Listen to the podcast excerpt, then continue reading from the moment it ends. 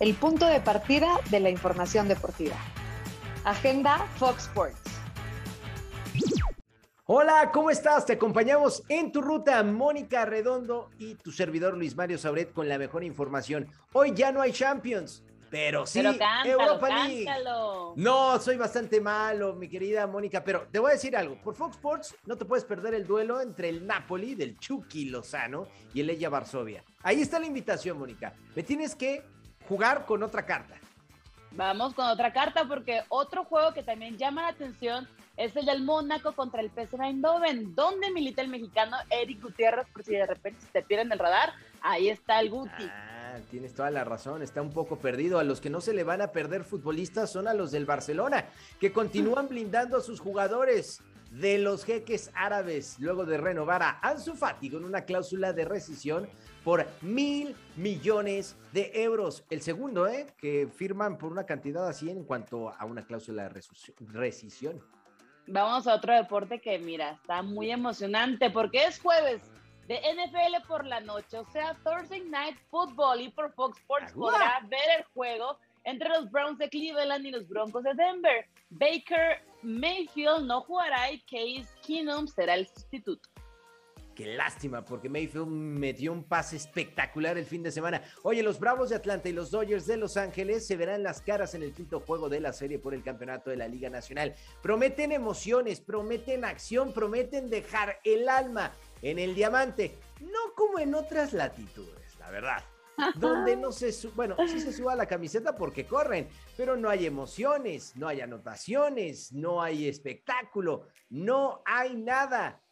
Mónica, Oye, me dormí ¿Para qué están las tarde, jornadas dobles? muy No sé. tarde con tal de llevarle la mejor información a nuestros amigos de Agenda Fox Sports.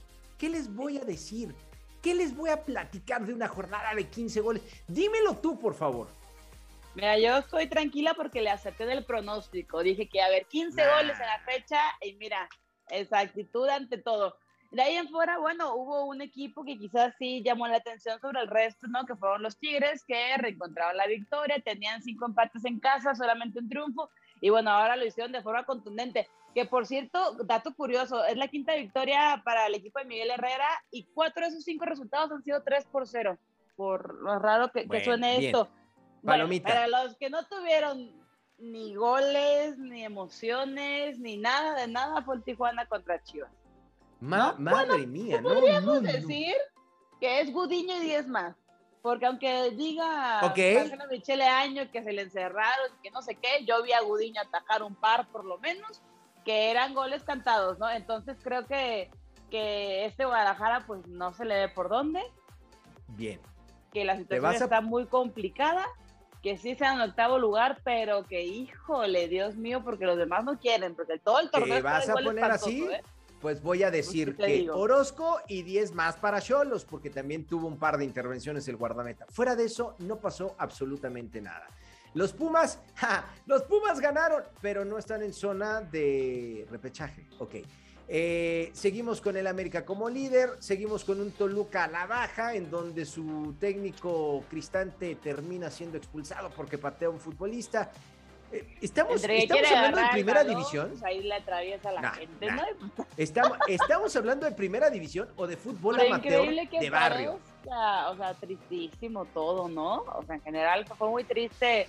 eh, está siendo muy triste el torneo.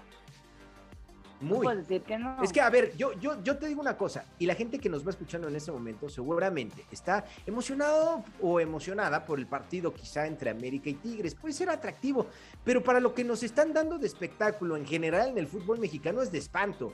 ¿Cómo vamos a llegar a la jornada 15, 16, 17, repechaje, cuartos de final, semifinal, final? De verdad, ahí, va a ahí ser se te va a atravesar, se te va a atravesar un partido amistoso de México, se te va a atravesar la otra fecha doble de eh, la eliminatoria rumbo a Qatar, se te va a atravesar pues, un receso por ahí.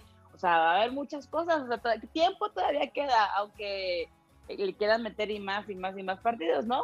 Pa- Parece que el ¿Más calendario lo van a partidos? alargar- Oh, el calendario lo van O sea, a alargar lo más Me estás posible. diciendo que Miquel Arriola es de la postura de tener más partidos como la Federación Mexicana de Fútbol, que quiere que también la FIFA tenga mundial cada dos años. Está Digo, ¿para dónde va el fútbol?